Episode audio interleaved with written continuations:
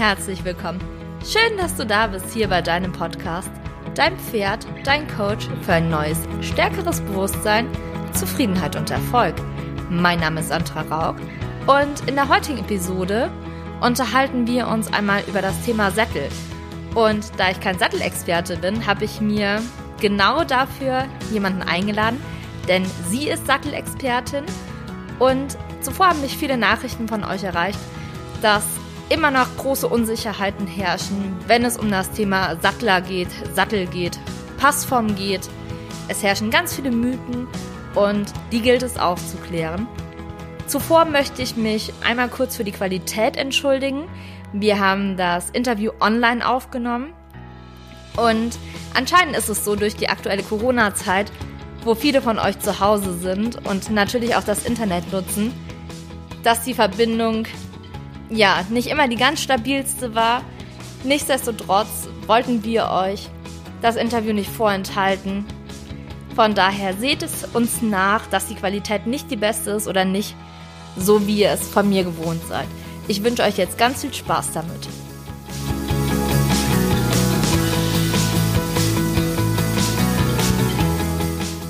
Ich habe heute als Interviewgast die Katja Lange bei mir. Die Katja Lange ist Pferdewirtschaftsmeisterin und Trägerin der Oskar-Maria Stehnsbeck-Plakette, ist Ausbilderin und Trainerin in der Dressur bis Grand Prix. Zudem ist sie Pferde- und Sattelergonomin und hat seit 2012 ihr eigenes Unternehmen, Dressurreiten erleben. Und ebenfalls seit 2012 arbeitet sie mit Jochen Schlese und der Saddle Fit for Life Akademie zusammen wo Katja mittlerweile Senior Trainerin International ist und international Pferde- und Sackelergonomen ausbildet. Herzlich willkommen, liebe Katja. Schön, dass du da bist. Hallo Sandra. Ja, toll, dass wir uns auf diesem Weg auch miteinander verbinden. Finde ich klasse. Ja, vielen, vielen Dank. Ja, ich habe äh, dich ja gerade schon so einmal kurz vorgestellt, was du, was du schon alles bist, was für Auszeichnungen du hast und vielleicht magst du dich ja auch noch mal so in paar Worten selber vorstellen, was ich jetzt vielleicht noch, noch nicht erwähnt habe über dich oder was du gerne noch hinzufügen möchtest? Ja, das sind ja alles nur Titel letztendlich. Die sind ja, das ist schön, wenn man sie hat, aber das ist ja nicht letztendlich, ich bin ja nicht ich das, sondern ich bin ja ein Pferdeliebhaber aus Passion, Berufsreiter und natürlich aus noch mehr Passion auch in, den, in Sachen Sätteln unterwegs und verbinde halt das alles miteinander. Mein Wissen aus der langen Zeit als Berufsreiter, selber Reiter, selber Frau, in Verbindung mit Anatomie, Biomechanik und Sätteln und dort einfach viel mehr Leuten und viel mehr Pferden helfen zu können. Das ist eigentlich, ja, meine Botschaft immer. Katja, kannst du mir denn sagen, wie kamst du von einer erfolgreichen Ausbilderin und Trainerin dazu, Sattelfitter zu werden, also Pferde- und Sattelergonom zu werden? Und vielleicht kannst du ja uns auch nochmal erklären, was dieser Begriff genau bedeutet, also Pferde- und Sattelergonom, Sattelfitter, weil ich denke, mir war das am Anfang auch nicht ganz bekannt und ich wusste nicht, was es bedeutet. Und viele kennen ja den Sattler oder den Sattlermeister, also den ganz normalen Ausbildungsberuf, den es hier in Deutschland gibt. Ich fange ich fang mal von hinten an. Ja, im Grunde genommen ist ein Sattel- und Pferdeergonom oder Pferde- und Sattelergonom ähm, in der Lage, der Pferdeergonom ist in der Lage zu beraten und ähm, hat die Ausbildung im Exterieurbereich letztendlich durchlaufen und auch in der Anatomie und in der Sattelbeurteilung. Das heißt, er ist jedenfalls dafür da, Leute zu beraten in der Sattelpassform und auch durchaus in der Lösungsfindung, äh, zum Beispiel, du musst, du hast so ein, so ein Pferd, den und den Gegebenheiten, schau doch mal, ob du einen Sattel mit den und den Gegebenheiten findest. Der Ergonom ist weitergehend dann in der Lage, letztendlich eigene Lösungen anzubieten natürlich auch und auch die Sättel entsprechend zu bearbeiten, was der Pferdeergonom nicht macht. Das ist jetzt mal der grundlegende Unterschied und natürlich ist das ein Begriff, den man noch nicht so kennt. Man kennt den klassischen Sattler oder Sattelfitter oder Sattlermeister, wobei das Sattelfitter kommt ja mehr aus dem Englischen, bedeutet eigentlich irgendwie alles. Der Sattelergonom ist im Unterschied zu dem herkömmlichen Sattler in der Anatomie und der Auswirkungsweise von Gewichtsverteilung und Reiteranatomie doch noch, ich würde sagen, nicht besser, aber spezieller ausgebildet Weil natürlich hat die Sattlerlehre und auch die Ausbildung des Sattlers seine volle Berechtigung und das wollen wir ja auch gar nicht in irgendwie Frage stellen, sondern der Sattler will natürlich oder kann natürlich sehr viel besser in der Lederverarbeitung arbeiten, als wir das können. Also sprich Leder spalten und nähen und also diese ganzen Dinge zusammenbauen und wieder auseinanderbauen. Aber nicht grundsätzlich immer alles am Sattel sondern Sattler bedeutet ja Leder verarbeitend. Also der Trensen Halfter entwirft ganz tolle Sachen und kann diese Sachen auch durchaus sehr viel besser als einer von uns das kann. Das brauchen wir gar nicht irgendwie schönreden. Wir sind mehr oder weniger fast das Bindeglied zwischen dem Produkt, was hergestellt wird, nämlich dem Sattel in diesem Fall, und der Anpassung auf das Pferd und auf den Reiter. Und wir schauen auch in der Kombination, damit wir eine Symbiose haben, auf das Pferd und auf den Reiter, sprich auf die Anatomie, Männlein, Weiblein, Unterschiedlichkeit, Sitz, Sitzmodalitäten zum Beispiel, Bewegungsmechanismen, ebenso wie Bewegungsmechanismen und Anatomie beim Pferd, im Stand und in der Bewegung. Heißt im Grunde, wenn du, ich sage jetzt mal, wenn jemand mit mir zusammenarbeitet, der bekommt erst einmal vor Ort eine 80-Punkte-Evaluation, sprich Beratung. Mhm. Und nach diesen 80 Punkten, wo der Reiter evaluiert, also ausgemessen und analysiert wird, als auch das Pferd, als auch die jetzige Ist-Situation im Stand und in der Bewegung, das ist letztendlich das, was in erster Linie passiert, wenn wir erstmal kommen. Also ein Sattler, der, der schaut ja auch, der kann ja auch Sättel anpassen, der kann beraten. Da ist es analog zu dem, was ihr macht.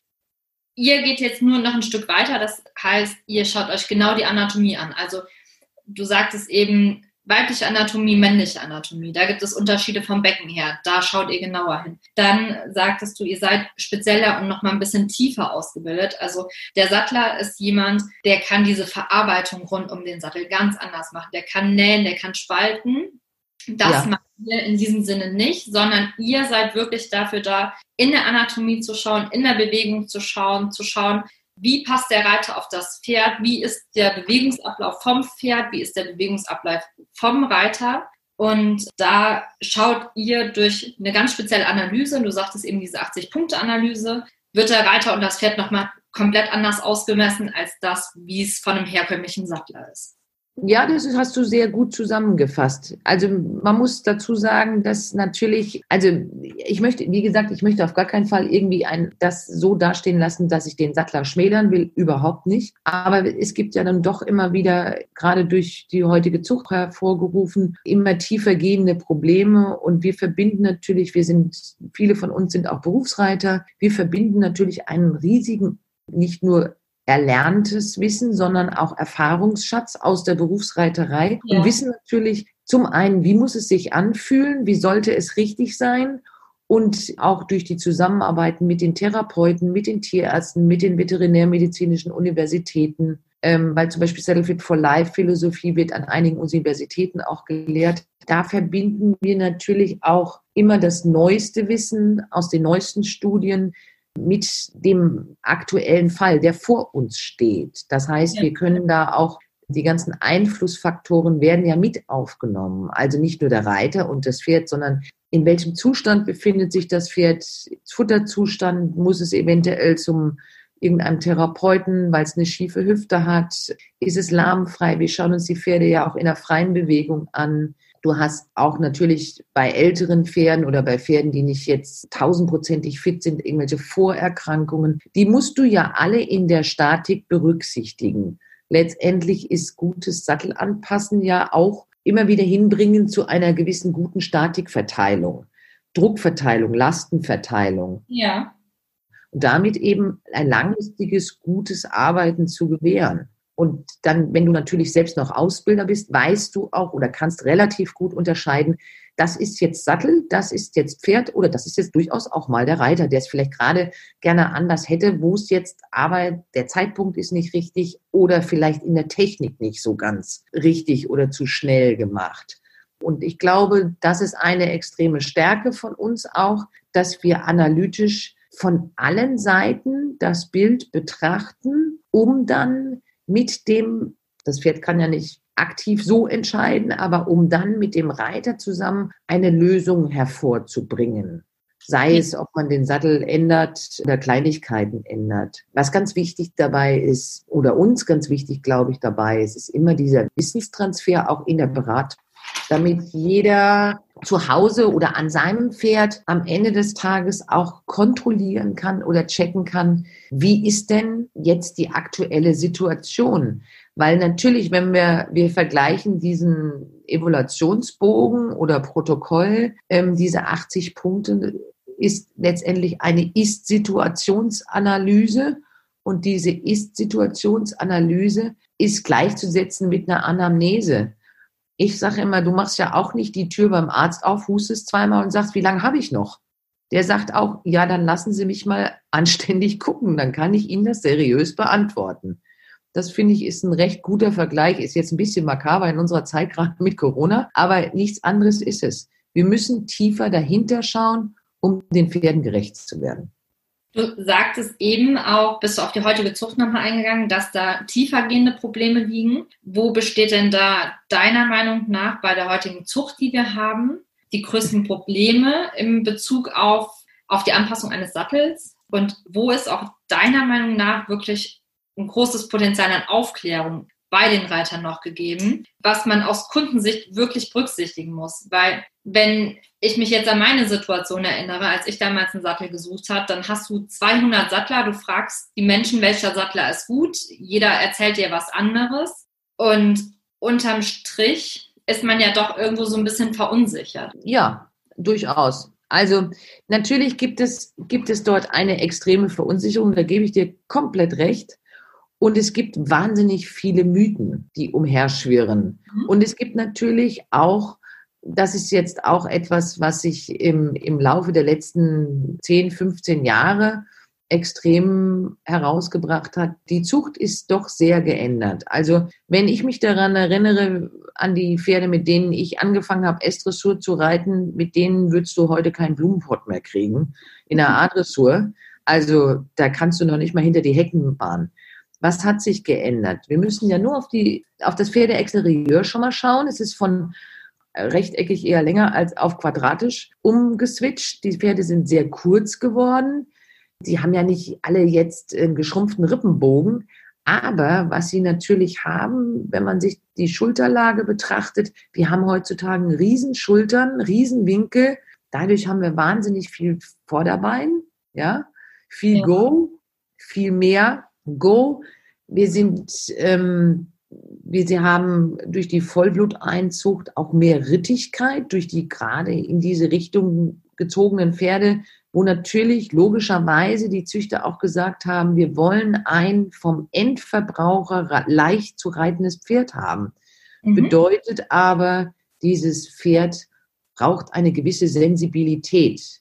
Die ist in diesem Fall gut gedacht und Sensibilität ist ja auch nicht immer schlecht sondern yeah. Sensibilität bedeutet ja Rittigkeit. Sonst können, könnten wir keine 6, 7, 800 Kilo in irgendeiner Art und Weise dazu bringen, mit uns den ganzen Quatsch mitzumachen, ja. Sondern es heißt letztendlich, wenn du eine Rittigkeit, eine gewisse Sensibilität hast, dann kannst du nicht sagen, okay, die Nerven, die das übertragen, die dürfen aber nicht sensibel sein. Wenn wir schauen, die Haut ist das größte Organ, die darf nicht sensibel sein und die darunter Muskulatur und Faszien auch nicht.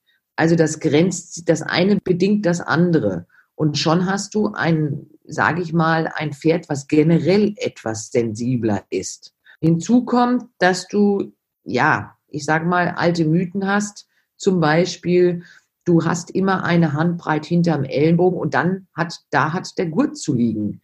Wenn aber dort nicht die anatomische Gurtlage ist, dann kannst du bis morgen Abend da versuchen zu satteln. Dein Sattel wird immer irgendwo hinflutschen, wenn zum Beispiel die schmalste Stelle weiter vorne ist, weil da das Brustbein ist. Ja.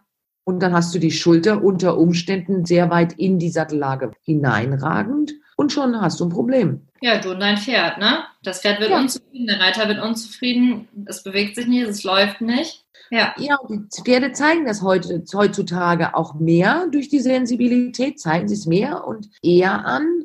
Und du hast natürlich auch im, du musst wissen, wo ist das Problem? Es hat immer einen. Grund und du musst natürlich dahin kommen, dass du analysierst, wo ist der Grund. Und wenn du dahin schaust, dass du sagst, okay, man kann jetzt nicht mehr, es gibt dieses Einheitspferd nicht mehr, wie wir es von früher kennen. Du hast eben diese besagte Handbreit und dann kommt die Gurtlage. Das gibt es nicht mehr. Wie viele Pferde gibt es heute, die die Gurtlage so dicht hinterm Ellenbogen haben, dass du allem versuchst mit allen Gurten dieser Welt versuchst, das Vorrutschen zu verhindern, zum Beispiel. Oder ganz wichtig ist eben, dass man in der, in dieser Phase eben auch aufklärt, wo verändert sich denn so ein Pferd?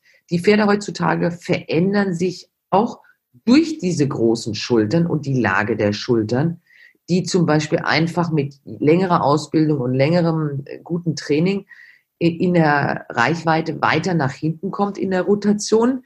Dadurch verändert sich die Sattelauflagefläche, die dann kürzer wird. Und schon ist das nächste Problem. Was, was meinst du genau? Also mit der Sattelrotation beziehungsweise mit der Schulterrotation meinst du, je mehr sie aufmuskulieren, umso weiter kommt die Schulter bei der, wenn sie das Vorderbein nach vorne strecken, die Schulter dehnt sich ja nach hinten.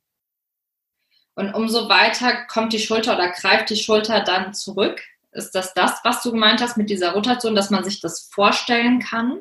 Ja, genau. Was du damit gemeint hast. Also je mehr die aufmuskulieren und je mehr die bei dem Trapezmuskel auch an Muskulatur dazugewinnen und auch im Widerrissbereich, umso stärker ist ja dieser Bereich ausgeprägt alle reden immer vom Trapez. Der Trapez ist ein ganz dünnes Ding. Also der ist jetzt eben auch wichtig, aber das ist jetzt nicht der Hauptmuskel, sondern du hast natürlich tiefer liegende ganze Muskelketten, die mhm. so ein Schulterblatt letztendlich bewegen. Du musst dir vorstellen, dass wenn du so ein Fass, ich sag jetzt mal, wenn der Rumpf ein Fass ist und du hast links und rechts praktisch das Bein angepinnt. Da gibt's keine knöcherne Verbindung und dieses Bein wird nur durch diese Muskelketten und durch ein Nervengeflecht am Körper gehalten. Das heißt, wenn du, wenn man jetzt sagen würde, man würde einen Reißverschluss reinmachen und würde einfach unterm Schulterblatt lang gehen und das trennen, dann hättest du an dem Schulterblatt den Rest des Vorderbeines dranhängen. Also es ist eine relativ labile Geschichte. Das Halten durch die Muskelketten und die Faszien, wo das, wo das festgehalten wird. Ja. Wenn die auftrainiert sind, umso mehr ist ja. dann natürlich auch der Rücken ausgeprägt und die Sattellage ausgeprägt. Genau, und umso mehr hast du Rotation und umso weiter steht die Schulter auch im Stand schon weiter hinten. Weil ja. es schrumpft ja nicht der Rippenbogen, sondern das Pferd verlagert seinen Balancepunkt und die Schulter kriegt mehr Reichweite, wenn sie die denn bekommt, beziehungsweise den Platz dazu bekommt. Das war jetzt, glaube ich, ähm, sehr, sehr aufklärend, einfach auch mal um zu sehen, dass es nicht nur der Trapezmuskel ist, von dem alle sprechen. Und ich finde, das konnte man sich jetzt bildlich wahnsinnig gut vorstellen, was da auch einfach passiert, wenn ein Pferd gut im Training ist und aufmuskuliert. Und dass man dann auch schauen muss, dass es dann nicht nur geht, dass der Trapezmuskel mehr Platz bekommt, sondern auch, dass der Sattel in einer anderen Balance liegt und dass man immer schauen muss, dass auch der Sattelgurt eine richtige Lage hat und dass man ihn nicht nur, wie wir das früher immer gelernt haben, wie du das auch schon eben angesprochen hast, so eine Handbreite hinterm Ellenbogen liegt, sondern dass jedes Pferd gerade heutzutage durch die Zucht, wo du ja sagtest, es sind sensiblere Pferde, es sind quadratischere Pferde durch den Vollblutanteil, der auch in die Zucht mit reingegangen ist, dass man da individuell auf jedes Pferd schauen muss und nicht sagen kann, die Sattellage ist bei jedem Pferd gleich.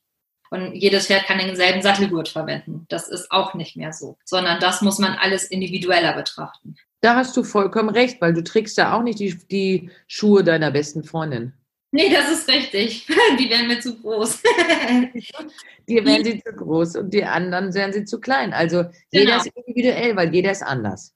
Wie kann man sich denn so einen Terminablauf mit dir vorstellen? Also wie viel Zeit muss ich einplanen und wie sieht ein Termin mit dir aus? Wie muss mein Pferd vorbereitet sein? Siehst du das im kalten Zustand? Willst du das schon unter dem normalen Sattel bewegt sehen, wenn du kommst? Also wie kann man sich einen Termin mit, mit dir vorstellen?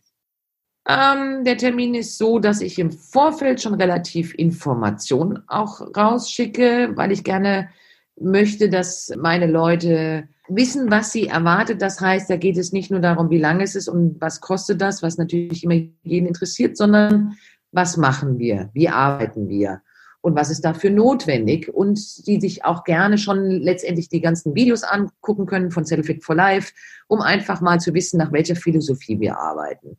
Aber vor Ort sieht es so aus, dass ich bei einer Beratung immer ungefähr zwei Stunden einplane und auch die Leute bitte, diese auch einzuplanen. Die Pferde nach Möglichkeit vorher nicht geritten, sondern kalt habe und natürlich mich erstmal mit dem Pferd bekannt mache und dem Pferd guten Tag sage und auch erstmal einen Augenblick immer eine Zeit mit dem Pferd verbringe, ich fasse sie gerne an, um zu fühlen, wie ist der Muskeltonus, wie ist das Haarkleid, wo hast du, wenn du drüber fast schon gefühlt, okay, da ist, ist irgendwas mehr an bisschen Speck vielleicht oder hier ist vielleicht eine kleine Delle in der Muskulatur und solche Sachen. Einfach damit ich auch ein Gefühl für das Pferd bekomme, weil ich brauche letztendlich das Feedback von dem Pferd.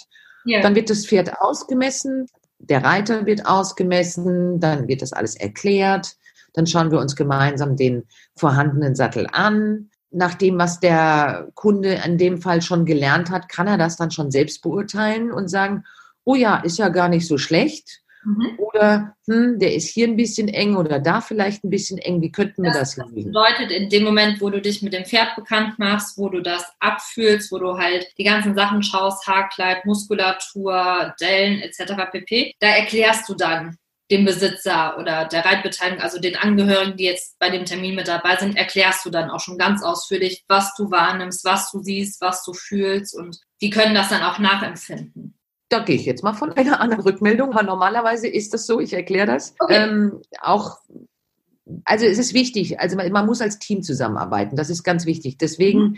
erkläre ich auch manchmal auch die Dinge, die nicht so schön sind, ja. äh, wenn ich fühle und sehe und mache die Leute darauf aufmerksam, weil es nur in der, ich denke, in der Authentizität geht und wenn wir fürs Pferd arbeiten, weil genau das tun wir, dann ja. müssen wir letztendlich so ein bisschen der Rechtsanwalt fürs Pferd sein, auch wenn es unangenehm ist manchmal. Und wenn natürlich vielleicht manchmal der Besitzer das nicht hören möchte oder vielleicht dem ist es ihm, meistens ist es ihm gar nicht aufgefallen und er sagt, ach, habe ich ja noch gar nicht bemerkt, aber sie sind sehr dankbar dann für die Tipps, wenn man dann sagt, okay, da musst du hier mal was mach, gucken lassen oder ne, solche Geschichten. Mhm. Aber wenn wir letztendlich das alles ausgemessen haben und der Reiter das dann oder der, wie hast du gesagt, Angehörige, der Beteiligte dann letztendlich dann seinen eigenen Sattel beurteilt hat, dann schaue ich mir das noch in der Bewegung an. Mhm. Vorher, logischerweise. Wir beurteilen dann alles zusammen. Und nach dem Reiten, das ist jetzt keine Stunde Reitunterricht, Reiten oder sonst irgendwas, sondern 20 Minuten ungefähr, Schritt, Trab, Galopp, wenn es denn geht, auf beiden Händen, damit ich dann auch sehen kann, wenn das Pferd kalt losgeht, um mhm. gerade bestimmte Bewegungsmuster, wenn das, die, das Pferd nur kalt macht, sehen zu können, weil das ist authentisch. Ja. Wenn du morgens aufstehst und Rückenschmerzen hast, stehst du auch auf und gehst lahm zum Bad und abends ist alles gut. Ja. ja. Genau, und die Sachen siehst du dann, wenn du halt sagst, wir verzichten jetzt auf die 10 Minuten, Viertelstunde Schrittphase, sondern wir treiben jetzt wirklich mal, also ja, man soll es nicht machen, aber das ist dann, wo du eine ehrliche und authentische Rückmeldung vom Pferd bekommst, wie es sich fühlt aktuell. Ja, die Pferde, die, also die können schon Schritt gehen und ich gucke ein bisschen nach dem Wetter. Auch wenn es sehr kalt ist im Winter, lasse ich sie schon länger Schritt gehen. Aber mhm. dieser, mir ist wichtig, dieses Authentische vom Pferd, ja. das Feedback vom Pferd. Und wenn der Reiter dann, wenn, der, wenn wir dann geritten sind, dann erfrage ich noch das Gefühl vom Reiter. Meistens gibt es ja einen Grund, warum sie mich holen. Ja. Ähm, und dann beurteilen wir das zusammen und dann kann der durch die Beratung und durch das, was der Reiter selber alles gefühlt hat, kann er dann schon auch, wenn er das dann sieht auf dem Pferd, sagen, okay, also hat dann schon sehr so, so viel gelernt, um selber mit zu beurteilen, was ja sehr wichtig ist. Da hole ich mir gerne auch den Trainer oder den jeweiligen Tierarzt oder den Therapeuten dazu, weil wir eben alle einheitlich arbeiten müssen und in eine Richtung arbeiten müssen. Es macht mhm. keinen Sinn, wenn der Trainer sagt, habe ich keine Ahnung von, interessiert mich nicht, ist blöd, weil er natürlich das Pferd ja im täglichen Training ja. hat, unter also Umständen. Also, und dann schauen wir, was wir Ja, also dir ist es ganz wichtig, dass man da auch gemeinsam an einem Strang zieht. Also, dass man die Kette hat zwischen dem Trainer vor Ort, dass du mit denen auch dann in die Zusammenarbeit reinkommst. Dass aber auch, wenn ein Osteopath oder ein Tierarzt mit am Werk ist, dass man da wirklich oder ein Physiotherapeut, dass man da eine Verbindungskette dann auch zu dir herstellt und sich dann auch mit dir ja. Also, dass du denen auch mit Rat und Tat und mit deinem Wissen und deinen Erkenntnissen zur Verfügung stehst und dass man dann gemeinsam schaut, wie man das Optimalste für das Pferd herausholen kann. Habe ich das so richtig verstanden? Absolut richtig, absolut richtig. Alles andere, also alles andere mache ich höchstens un, höchst ungern. Also wenn einer sich über sein eigenes Ego profilieren möchte in dem Team, dann sage ich das einmal und beim zweiten Mal arbeiten, weil es keinen Sinn macht. Ja. Es macht nur Sinn, Pferd, wenn wir zusammenarbeiten und oh. miteinander reden. Ja, also wenn jetzt jemand einen eigenen Sattel hat und ihr habt festgestellt, der Sattel, der passt ganz gut, ähm, müsste allerdings angepasst werden, änderst du diese Sättel dann noch ab? Also kannst du die dann noch anpassen oder passt du auch diese Sättel vor Ort dann an oder nimmst du die mit? Also wie, wie geht das dann? Nein, wir passen ja alle Sättel äh, vor Ort an. Wir nehmen nie etwas mit und schicken nichts per Post hin und her. Es sei denn, im Moment jetzt gerade mal schicken wir mal. Aber im Normalfall machen wir das alles vor Ort, wenn wir in die Stelle können.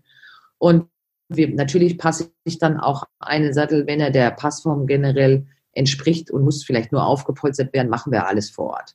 Ja, das ist natürlich dann auch super praktisch, weil es halt viel schneller ist und ähm, ist es denn dann so, wenn du jetzt einen Sattel abänderst, dass du dir den dann nochmal in der Bewegung anschaust oder sagst du, nee, im Standbild reicht mir das dann? Nein, nein, überhaupt nicht. Wir schauen uns die Sättel immer in der Bewegung mit an. Das ist gut, dass du das erwähnst. Das war jetzt für mich schon wieder so selbstverständlich. Ja. Ähm, aber, es ist, aber es ist genau das. Wir schauen uns die Sättel immer in der Bewegung an. Ähm, sehr oft mache ich auch noch ein kleines Video für den Besitzer, um einfach auch für ihn zu zeigen, okay, schau, das ist vorher, das ist nachher. Also ich dokumentiere sehr viel und bin eigentlich ein Freak von absoluter Dokumentation, weil es wirklich im Nachhinein kannst du so viele tolle Dinge dann sehen, wo du sagst, so guck mal, das Pferd ist damals so gewesen, heute so gewesen und das macht so einen Spaß. Wo siehst du den Vorteil oder was ist der Vorteil für den Kunden, wenn du dir das Pferd in Bewegung grundlegend mit dem Sattel anschaust, also auch mit, wie liegt der vorher, wie liegt der nachher und nicht nur in einem Standbild, wie es ja immer noch ja, zu 95 Prozent praktiziert wird von den Sattlern in den Stellen? Naja, der Vorteil liegt erstmal darin, dass ich natürlich in ein sehr gut geschultes Auge habe und natürlich bis ins Detail gucken kann. Mhm. Das ist das eine. Das ist natürlich meiner ganzen Ausbildung und meiner Erfahrung geschuldet. Ja. Und natürlich schauen wir uns das Staubbild hinterher an. Ähm, daran kannst du sehr gut sehen und auch das ist das letzte Bild des ähm, Richtens oder ja des Analysierens. Wie liegt der Sattel, wenn du ein Staubbild? Hm, Entschuldigung, wenn ich dich unterbreche, aber ah. magst du gerade noch kurz erklären, was das Staubbild ist? Weil ich glaube, nicht jeder ja. weiß, mit Begriff was anzufangen. Ja, lass, ich lasse natürlich, also es sei denn, es sind jetzt irgendwie ganz hypersensible Pferde mit irgendwelchen Sachen, die hautmäßig sind oder Dreijährige sind, aber im Normalfall lasse ich die dann schon auch ohne Satteldecke ihre Viertelstunde, 20 Minuten drehen und dann, wenn das Pferd jetzt nicht super sauber geputzt ist, was ja so ein Pferd, was glücklich ist, was ist ja auch immer mal dreckig. Also insofern nicht übermäßig sauber putzen, bevor ich komme, sondern wirklich ein bisschen den Staub drauf lassen und dann sieht man, ganz genau, wenn man den Sattel vorsichtig abhebt, wo ist die Gurtlage, wie waren die Strupfen, was ist äh, zum Beispiel an den Strupfen, sind, ist da irgendwie Haut gequetscht, wo fällt der Staub hin, fällt der Staub tatsächlicherweise ähm, vorne über den Widerrist weit genug rein, um zu sehen, wie breit das ist, hat man eine klare Polsterlinie, ähm, wo sind Löcher, wo ist auf einmal Staub, wo kein Staub sein sollte, all diese Dinge. Und darüber kann man sehr, sehr gut beurteilen. Und darüber kann ich auch immer sehr, sehr gut beurteilen, wenn ich selbst mal gar nicht vor Ort bin und meine Kunden schicken mir ihre Bilder und sagen, kannst mal drauf gucken, ich habe das und das Gefühl. Dann kann ich sagen, ja, Gestaubbild sieht super aus. Okay, was ist das Gefühl? Dann kriegen wir eine Lösung raus. Oder ich sage, okay, jetzt wird es mal Zeit, ich muss kommen. Ja. Und wie ist es, wenn man jetzt festgestellt hat, dass zum Beispiel der Sattel dem Pferd nicht passt? Oder manchmal ist es ja auch so, dass der Sattel passt dem Pferd, aber der Reiter fühlt sich unwohl. Und nachdem du vielleicht auch drauf geschaut hast und erklärt hast, dass man wirklich festgestellt hat, es muss ein neuer Sattel her, weil ich für den Sattel einfach nicht kompatibel bin. Und du hattest ja vorhin gesagt, zwischen männlicher und weiblicher Anatomie besteht auch nochmal ein Riesenunterschied. Kann ich dann auch direkt bei dir vor Ort einen Sattel erwerben? Und wenn dem so ist, welche Marken kann ich bei dir kaufen oder welche Marken vertreibst du? Das waren jetzt schon insgesamt irgendwie drei Fragen. Das kannst du natürlich auch, weil ich ja auch eine Lösung anbieten muss. Ich arbeite mit einer Firma, die Frauensättel herstellt, zusammen und zwar nur mit dieser Firma, weil sie der Settle Fit for Life Philosophie einfach komplett entspricht. Sie werden nach der, dieser Philosophie gebaut und angepasst. Ich arbeite nur mit Schlesesätteln zusammen, weil ich dort die Möglichkeit habe, dem äh, der Anatomie des Reiters komplett zu folgen. Das heißt, jede, ähm, jedes Becken hat eine andere Anatomie, also respektive erstmal Mann, Frau. Dann mhm. haben wir 80 Prozent Frauen. Das heißt, ich als Frau, als Reiterin kenne natürlich jedes einzelne Problem, was eine Frau auch haben kann. Ganz ja. klar. Und natürlich dann ist das Frauenbecken zu Frauenbecken auch nochmal unterschiedlich. Da bedarf es schon auch ein tieferes Hereingehen mit dem längeren Oberschenkel, als der Mann das hat. Dann hat, da, hat das die Frau einen anderen Winkel zum Bügel, hat ein tieferes Becken in der Tiefe, ähm, einen anders angesetzten Oberschenkel, der nicht mittig rauskommt, einen anderen Balancepunkt hat. Also es gibt so viele Dinge, die dort zu beachten sind und die letztendlich dann in der Druckverteilung für das Pferd sehr wichtig sind. Nicht nur, um schön zu sitzen und balanciert zu sitzen und eben den ausbalancierten Reitersitz zu haben, sondern auch in der Langfristigkeit, in der Druckverteilung für das Pferd. Weil wenn der Reiter nicht gut positioniert ist, kann das Pferd dauerhaft nicht schadensfrei gehen. Ja. Und deshalb ist ähm, letztendlich dann für eine solche Lösung wird erst mehr Augenmerk auf den Reiter ge gelegt, weil den Sattel auf das Pferd anzupassen, ist in der Regel das kleinste Problem. Okay. Das, das kann man hinterher schön langfristig verfolgen, ist auch das, weshalb ich, ein Punkt, weshalb ich nur mit diesen Sätteln arbeite, weil natürlich mich jeder immer fragt, ach, das macht ja nur eine Marke, das ist ja doof und so. Aber aus, für mich ist es eine reine Überzeugungssache, weil ich eben die langfristig immer wieder anpassen kann, jedes Mal auf die neuen aktuellen Maße, ähm, ja. die bei jedem Termin neu genommen werden. Das heißt, das ist praktisch ein vor Ort angepasster Maßsattel, ja, immer mhm. wieder auf das aktuellste Maß angepasst. Aber ich muss natürlich erstmal für den Reiter, sprich die Reiterin, die beste Sitzkurve den besten Balancepunkt in der Verbindung zu ihrem Pferd finden. Und dafür setzt sich dann eine, eine, eine Kundin auf verschiedene Modelle. Die muss nicht alle das arme Pferd tragen, sondern wir machen das erst erstmal in der Trockenübung. Da kann man schon sehr viel sehen. Ähm, wie fällt das Bein locker raus? Ist der Satteltwist zu breit? Ist er zu eng? Ist ihn, wo stört die Naht? Sitzt der Reiter im Hohlkreuz? Sitzt er schön aufrecht? Muss er ausbalancieren, also tausend Sachen. Ja. Das macht total viel Spaß, weil die, ich sage den Leuten nie, auf was ich sie setze oder also welche Modelle, weil ja schon immer jeder irgendwie, wenn er was Neues sucht, irgendwie rumgegoogelt hat oder was es kostet oder ob der Blü grün-gelb kariert ist, ist vollkommen wurscht. Hinsetzen und fühlen, weil ich kann schauen und ich habe Erfahrung im Schauen, aber ich kann nicht das fühlen, was der Reiter fühlt. Ja. Das heißt, der Impuls reinsetzen, in, in der ersten Runde, sage ich mal, sechs Sättel in der ersten Runde reinsetzen, fühlen und in der zweiten Runde, wo man dann schon mal gefühlt hat, reinsetzen und in die Spezifikation gehen. Habe ich mehr Platz unterm Oberschenkel? Nee, habe ich weniger Platz. Dreht mir zum Beispiel das Knie nach außen? Ist er dann im Twist zu breit? Sitze ich ein bisschen im Hohlkreuz? All diese Dinge. Und das ist super toll, wenn ich den Reitern spreche, die dann sagen, oh, das ist mir überhaupt noch nie aufgefallen dass ich da mal drauf achten könnte. Stimmt. Ja, das tut man, tut der Sattel so oder der Sattel so oder da habe ich mal das gehabt. Das ist super spannend. Und wenn man jetzt diese Vorauswahl gemacht hat und gefühlt hat, was, was passt einem, auch in der Abstimmung, wie du es gerade sagtest, wo man noch nie drauf geachtet hat, was einem dann auf einmal auffällt, mit wie vielen Sätteln kommt man dann aufs Pferd? Letztendlich machen wir, ähm, der Kunde, sage ich mal in dem Fall, und ich, wir machen unabhängig voneinander im Kopf in diesen Durchgängen praktisch auf dem Sattelbock eine Prioritätenliste. Mhm. Und dann schauen wir mal, wie die übereinander ähm, kommt. Meistens ist es letztendlich, grenzt sich das ein, dass der Kunde sagt, oh, den finde ich am besten und den grün-gelb karierten finde ich als zweitbesten. Und es deckt sich sehr oft mit meinem Gefühl, ja, oder dass ich vielleicht den anderen ein bisschen besser finde, aber es sind nur Nuancen. Und dann ist es so, dass ich den Sattel vor Ort anpasse, diesen Testsattel, Demosattel oder wir Also der ist auch vor Ort angepasst, aufs Pferd, ja, ja. dass der Reiter ja. sehen kann, so würde er perfekt auf meinem Pferd liegen. Richtig.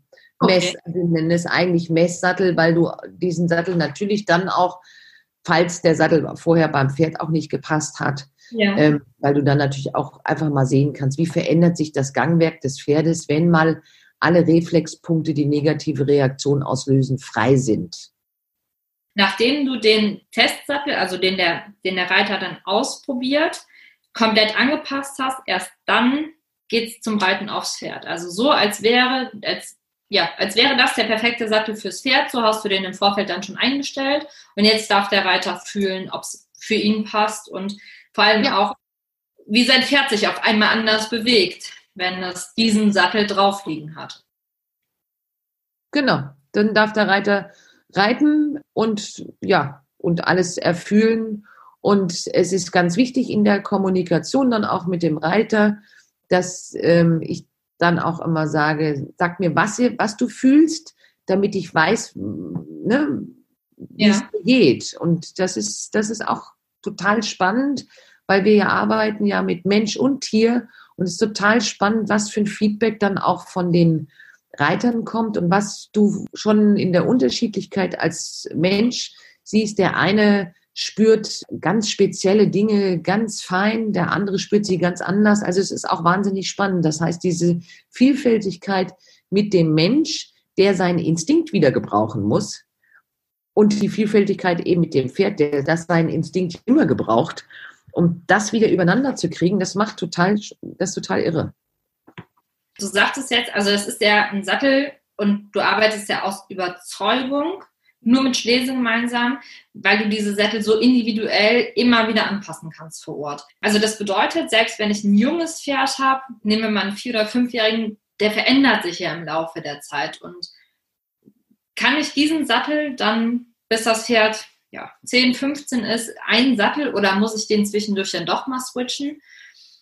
Also im Normalfall, im Normalfall ist es so, wenn du das Pferd, ähm, natürlich kannst, hast du keine Glaskugel und kannst nicht reingucken, wie sich das Pferd entwickelt. Aber wir gehen mal davon aus, dass es eine normale Entwicklung hat, ja, und im normalen Training steht und dass die Dinge so ein bisschen normal laufen im Rahmen kannst du diesen Sattel letztendlich auf ein junges Pferd, wenn es evaluiert ist, du siehst, kriegt der viel Widerriss, kriegt der wenig Widerriss. Du hast, äh, du musst in der Länge aufpassen, du musst ein bisschen zugeben in der Länge. Ähm, du kannst diesen Sattel, ich habe Pferde, die gehen seit zehn Jahren mit denselben Sätteln. Okay. Oft ist es ja auch so, dass, ja, dass man schaut oder dass man sieht, die Schultern oder Pferde sind ja unterschiedlich. Rechte Seite, linke Seite.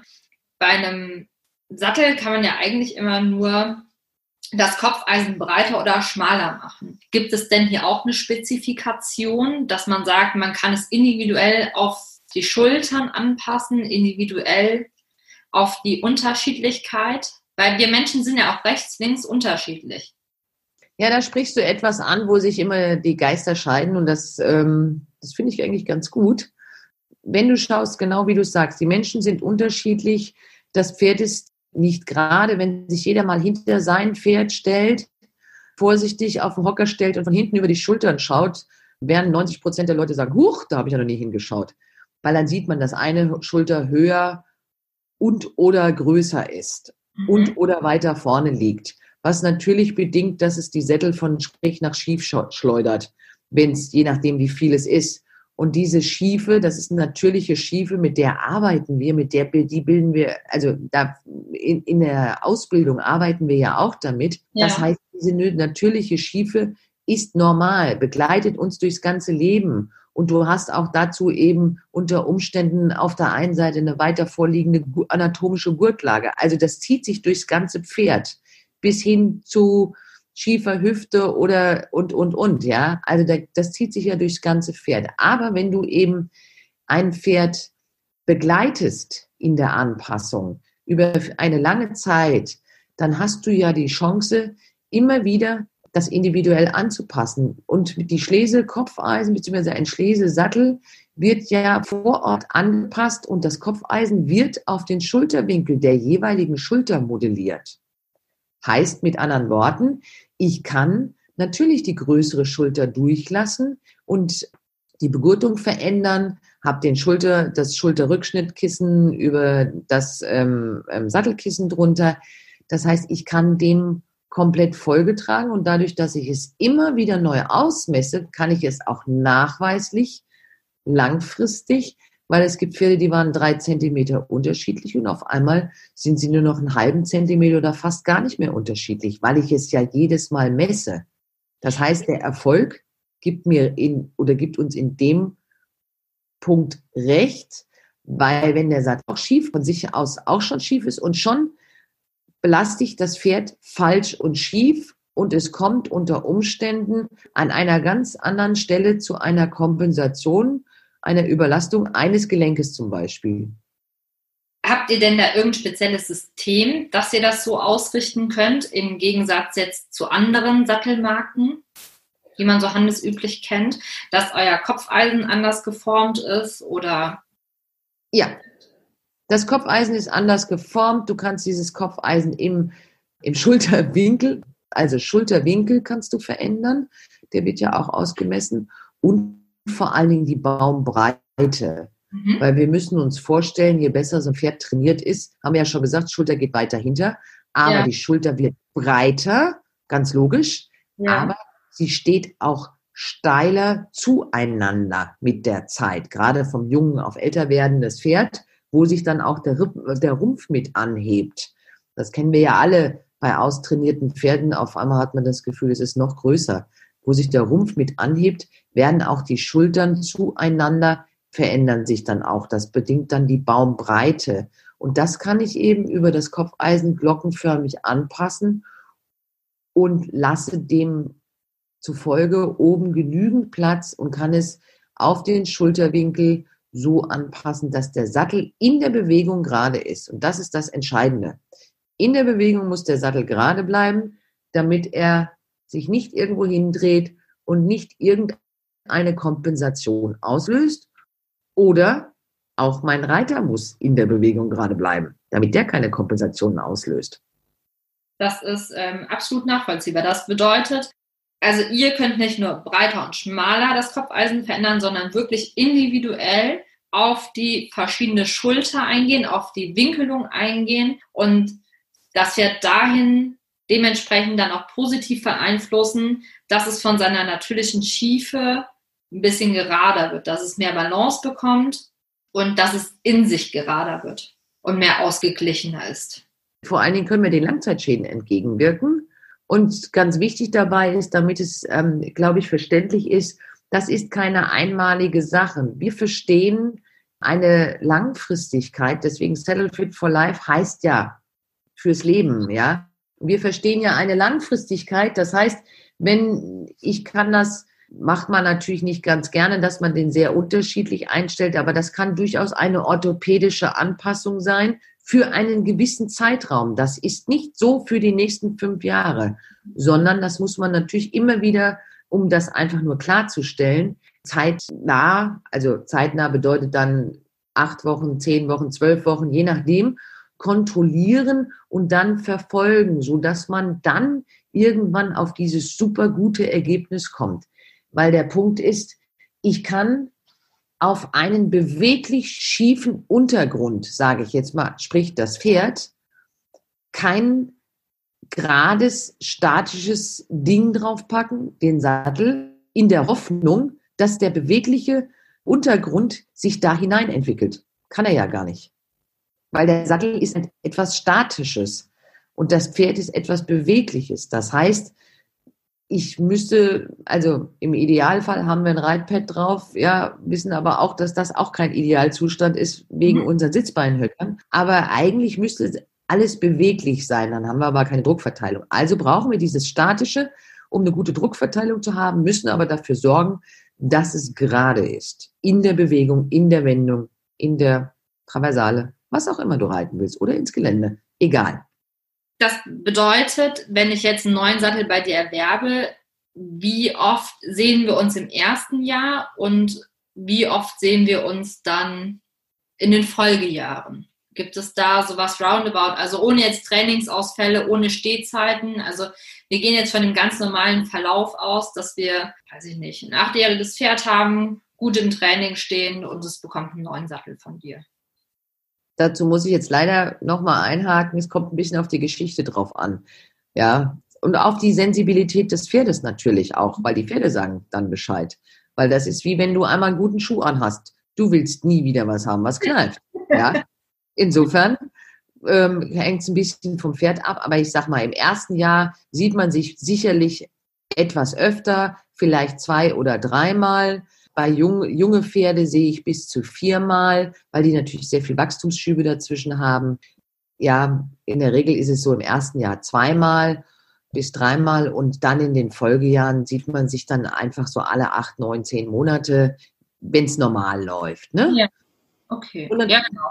Also das war jetzt nicht, dass irgendwie Trainingsausfälle sind, Krankheiten oder sonstiges, sondern wenn wir jetzt einfach mal von dem Normalfall ausgehen. Du machst das ja schon relativ lange. Gibt es denn so eine besondere Geschichte, die dir in Erinnerung geblieben ist, wo du sagst, da habe ich als Sattler den Unterschied gemacht mit meiner Expertise, mit meinem Sattel, mit meiner Erfahrung, auch als Grand Prix-Ausbilder, als Trainer. Ist dir da ein besonderes Pferd weiter gespannt in Erinnerung geblieben? Ja, naja, ich sag mal, ich habe, ich habe tatsächlicherweise viele und ganz tolle Rezessionen, wo die Leute dann wirklich sagen, du warst der Letzte, ich hätte ihn sonst zum Schlachter gebracht weil sie lange warm, lahm waren. Aber ich habe eine sehr schöne Geschichte von einem jungen Pferd ähm, oder jüngeren Pferd, was gekauft wurde, was lahm war, wo es viel hin und her ging, alle möglichen Kliniken, keiner hat was gefunden. Das ging fast ein Jahr lang. Das jetzt mal nur so zu kurz gefasst.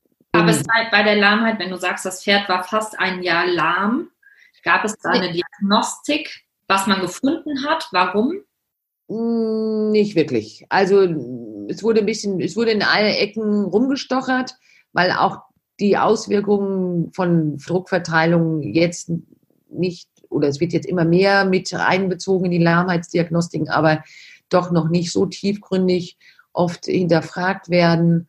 Ähm, und zwar war dieses Pferd immer nur spontan lahm, dann war es mal wieder zwei Tage gut und wieder spontan lahm. Letztendlich ist nichts Wirkliches bei rausgekommen. Und die letzte Not war dann tatsächlich, dass die Besitzer mit dem Züchter, wo sie das Pferd her hatten, gesprochen haben. Und der hat gesagt, ja, dann lass doch mal nach dem Sattel schauen. Und dann haben sie natürlich ganz klassisch gesagt, ja, aber wieso? Den haben wir doch gerade gekauft, als wir das Pferd gekauft haben. Das war auch ein toller Sattel, das muss man dazu sagen. Ähm, aber die wussten sich echt kein Rat mehr. Und man muss ganz klar sagen, das war ein ganz hochwertiger Sattel. Die Leute haben sich, haben viel Geld dafür ausgegeben. Sie haben sich wirklich Mühe gegeben. Ähm, sie waren, sage ich jetzt mal, vielleicht für jedes andere Pferd, damit wären sie auch gut beraten gewesen, aber für dieses Pferd eben doch nicht so, weil das Pferd eben sehr breit war, ähm, an bestimmten Stellen viel zu viel Druck bekam und letztendlich immer einen Nervenschmerz hervorgerufen aus einer bestimmten Linie über Schulterblatt und der dazugehörigen Nervenleitbahn gewesen ist. Das heißt, das Pferd hat auch noch unterschiedliche Schultern gehabt und in einer links im Galopp ist es dann von jetzt auf gleich stehen geblieben, Fuß hoch lahm. Okay. Also ich habe mir das angeschaut, das ist, Pferd hat keinen, also auf den ersten Blick war es wirklich so, dass ich gesagt, so schwierigen Rücken hat die jetzt nicht, ist jetzt so nicht so nicht so sauer empfindlich. Also alles ne, war jetzt nicht so, dass du dachtest, okay, das ist jetzt die super Herausforderung. Aber nachdem ich mir das angeschaut habe, in der Bewegung, habe ich gedacht, okay, mh, okay, mein Reiter schleudert es in der Linkskurve immer nach rechts, der ganze Sattel schleudert es rüber. Ähm, ich sehe auf dem Bogen, das Pferd ist links größer. Also viele, viele Dinge, die da zusammenkamen. Und ich habe da auch gesagt, so Leute, kann gut gehen, muss nicht gut gehen. Ich passe euch jetzt einen Sattel an das ist ein, mein eigener, ja, den leih ich euch. Das finde ich jetzt so spannend, das machen wir gemeinsam. Da helfe ich euch und dann geht es entweder gut oder gar nicht. Mhm. Und dann schauen wir mal. Und man muss ehrlicherweise sagen, das Pferd ist schon im selben Jahr mit dem Leihsattel, die ist schon nach vier Monaten das erste Turnier wieder gelaufen. Und ich habe die ungefähr in den ersten fünf Monaten habe ich die, glaube ich, viermal gesehen. mhm. weil wir wirklich, die hatte natürlich noch ein Schmerzgedächtnis und natürlich noch neu, so neuralgische Stellen, die wahnsinnig lange empfindlich waren. Und ich habe dieses Pferd mittlerweile, das ist jetzt auch schon ein bisschen her, ich sehe dieses Pferd jetzt ganz entspannt alle zehn Monate. Die Besitzerin freut sich, das Pferd freut sich und alles ist gut. Und das war für dieses Pferd wäre, ich sag jetzt mal, wenn die nicht diesen Weg gegangen wären, ähm, wahnsinnig nette Leute, die sich total viel Mühe gegeben und einfach für sie war stand außer Frage, dass es vom Sattel kommen könnte. Nicht, weil sie das nicht haben wissen wollen, sondern weil es die Aufklärung nicht gibt. Und das ja. ist wiederum, schlägt den, schlägt den Bogen. Wir müssen mehr aufklären. Und das, darin sehe ich eigentlich meine eigentliche Passion. Ich bin kein mhm. Sattelhändler in, in erster Linie, sondern meine eigentliche Passion ist tatsächlicherweise, das Wissen rauszubringen, damit die Leute die richtigen Entscheidungen treffen können. Das ist wichtig. Viele oder die meisten wissen ja nicht, dass wirklich eine Druckverteilung mit einer Lahmheit zu tun haben kann. Also wenn man, wenn man denkt, der Sattel passt und auch ein Sattler war da und es ist alles gut, glaube ich, wenn ein Pferd immer wieder eine Lahmheitsgeschichte hat, dass man als letztes daran denkt, dass es, wie du es eben sagtest, an einem Nervenschmerz, an einem Nervengeflecht liegen könnte, dass einfach zu viel Druck vom Sattel ausgeht. Also da ist es, wie du es eben sagtest, vielleicht wirklich auch noch großer Aufklärungsbedarf, dass es nicht vom Bein kommen muss, sondern auch bei einem gut sitzenden Sattel, je nachdem da doch noch mal genauer geschaut werden kann. Ja, absolut. Aber du würdest bei einem Haus, was du, wo du einen, äh, eine Ecke wegnimmst und ins Sumpfgebiet baust und das sinkt da immer wieder ein, ja, und du in dieser Ecke auf dem vierten Pfosten praktisch und das sinkt da immer wieder ein, dann hast du nicht zwangsläufig den, wenn du es nicht realisierst, den Fehler an diesem vierten Pfosten, sondern du realisierst das als allererstes, weil die irgendwo anders im Haus Risse in der Decke mhm. entstehen. Ja. Ja, hat nichts damit zu tun, dass die Risse sind ja nicht der Grund, die Risse sind die Auswirkung. Aber ja. der Grund ist dieser eine Pfosten, der im Sumpfgebiet steht. Bis ja. du dahin kommst, hast du, bricht dir vielleicht das Haus über Kopf zusammen. Aber du musst letztendlich immer an die Ursache gehen und Ursache und Wirkung äh, ist wie immer im Leben nicht immer unbedingt an der gleichen Stelle das konnte man sich jetzt auch wirklich sehr, sehr schön bildlich vorstellen mit dem Haus, mit dem Sumpf, was du gerade gesagt hast. Und so ist es ja ganz oft. Wir sind ja aktuell in der Corona-Zeit. Oh ja. Wie erlebst du die Zeit? Und ich sag mal, du wirst ja bestimmt auch viele Stellen haben, wo du nicht hin kannst. Wie kannst du deinen Pferden, deinen Kunden aktuell dann helfen? Wir haben jetzt letztendlich auch uns jetzt mal diese 14 Tage Zwangspause auferlegt, schon weil ich natürlich dadurch, dass ich Deutschland und weltweit unterwegs bin, also ich wäre eigentlich letzte Woche auch im Ausland gewesen, aber ich habe letztendlich auch die 14 Tage Zwangspause mache ich gerne mit, weil ich auch vorher über Karneval und, und, und immer in allen Risikogebieten unterwegs war. Ja, also nicht, weil ich Karneval gefeiert habe, aber weil ich da zum Beispiel eine Tour rund um Köln hatte. Mhm. Ähm, also insofern habe ich freiwillig gesagt, okay, die 14 Tage mache ich gerne selber mit, schon weil ich eigene Leute in der Familie habe, die zu den Risikopatienten gehören. Und die 14 Tage muss man auch mal irgendwie aussitzen können. Das wird sich wahrscheinlich ein bisschen verlängern, so wie ich das sehe. Ja. Doch noch, also bis Ende der Osternferien würde ich vermuten, bis wir wieder wirklich in mehr Ställe rein dürfen. Ich darf in viele Ställe nicht rein. Es ist restriktiv zu nach mhm. Österreich, was ich auch bedienen darf ich zum Beispiel gar nicht. Also es ist einfach so. Das wird uns alle jetzt so ein bisschen, ja, es wird schon weitergehen, aber es ist jetzt müssen wir halt alle mal ein bisschen weniger essen, tut mir auch ganz gut. Aber ähm, was ich für meine Kunden aktuell mache, ist, dass ich natürlich über Videoanalyse, über FaceTime, über Bilder, Sie haben eine genaue Anleitung, was für Bilder Sie wie schicken müssen. Wir haben ähm, so eine Art Long-Distance-Fitting-Kit, wo Sie selber was messen können. Was Sie mir alles schicken können, können Sie alles bei mir erfragen. Dann yeah. können Sie alles schicken. Und ich kann, also zumindest, also bei den Pferden, die ich kenne, kann ich auf jeden Fall sagen, schick mir den Sattel her, mach dir selber ein bisschen Hausaufgabe, alles ausmessen, schick mir Reitvideos, schick mir die Bilder vom Staubabdruck und, und, und schickt es her, dann weiß ich ganz genau, weil ich die Pferde ja auch kenne, wie ja. muss ich das Pass anpassen. Und kann dann zumindest sehr nah wieder an der Hundertprozentigkeit herumarbeiten. Und wenn ich Neuberatungen habe, dann kann ich eben per Videochat und eben ähm, auch sehr gut mit vielen Dingen arbeiten. Also ich habe so meine kleine Station hier zu Hause und kann eben, FaceTime ist eine extrem coole Erfindung zum Beispiel. Also kann man unheimlich viel mitmachen. Wir haben schon ganz wilde Sachen jetzt gemacht. Und wir arbeiten natürlich logischerweise für unsere Kunden und unsere Leute, unsere Seminarangebote weiter aus, arbeiten an unserem eigenen Podcast zum Beispiel und an vielen digitalen Sachen, wo wir sonst nie dazu kommen, weil wir ja sonst auch oft erst abends um elf zu Hause sind. Das bedeutet, auf der einen Seite bist du für deine Bestandskunden weiter da. Wenn die was haben, sie können es dir zuschicken. Du hilfst auch aus, du änderst trotzdem weiter, weil durch die Angaben, durch dieses Long Distance Fitting Kit haben oder hast du da noch alle Infos, die du brauchst. Und ähm, mit den Neukunden, gut, das Persönliche vor Ort, das verschiebt sich dann natürlich, bis du wieder da bist, aber auch vor Ort kann man, oder vorab kann man ja dann natürlich auch schon mal viel eruieren, erfragen, ausmessen etc. Und es ja. ist ja auch meistens so, dass man in so einer ruhigen Phase oder in einer ruhigeren Phase, ruhig ist es ja nicht, du bist ja immer noch weiterhin für deine Kunden da und hast da ja auch noch das eine oder andere, was du ja dann doch zu tun hast.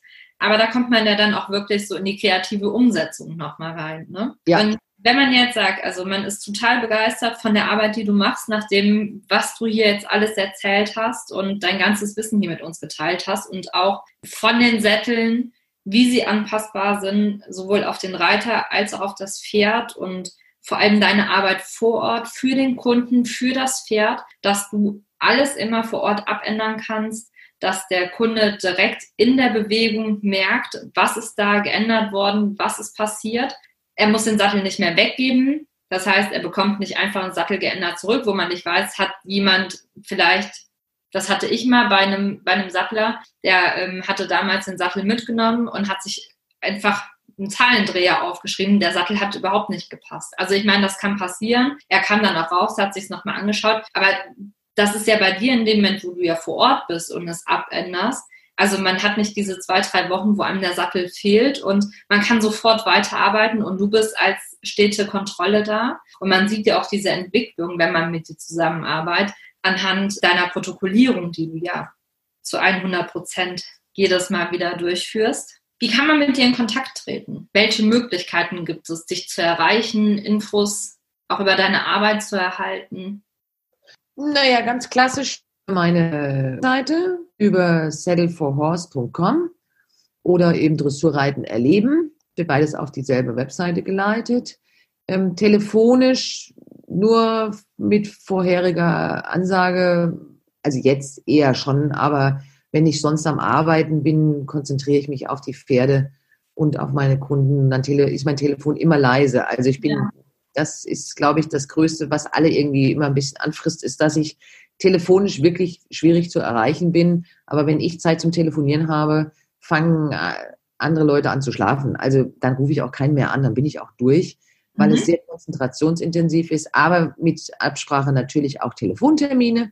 Ähm, selbstverständlich, aber wie gesagt, ein bisschen mit Absprache, aber eben über die Webseite, da gibt es ein Kontaktformular. Wir sind ja mehrere im Team.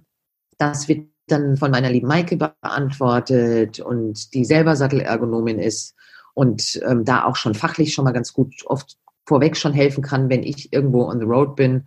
Also und wurde auch richtig ausgebildet, ne? Also die wurde von dir persönlich auch ausgebildet. Die wurde von mir und meinem Kollegen ausgebildet oder von meinem Kollegen und mir ausgebildet, muss ich ehrlicherweise sagen.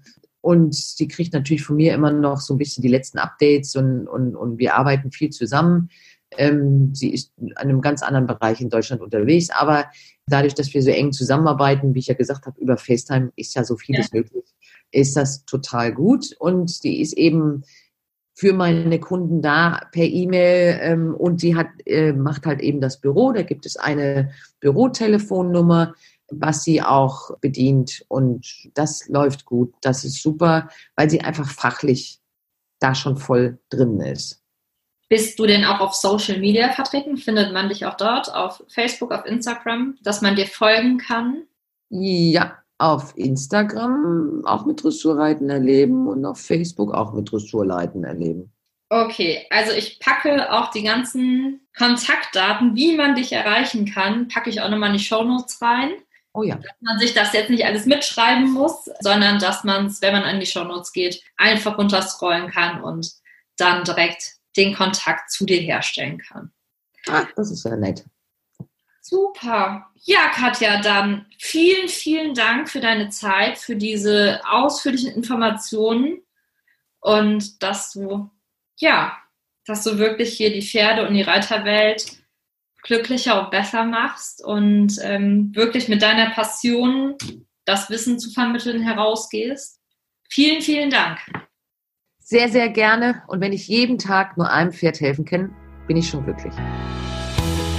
Ich hoffe, die heutige Folge hat dir gefallen und du konntest für dich etwas mitnehmen. Vielleicht kennst du ja den einen oder die andere, die auch mit dem Thema Sattel so ein bisschen am struggeln ist. Und wo du weißt, die Folge würde auch ihr oder ihm weiterhelfen, dann empfiehl sie super gerne weiter.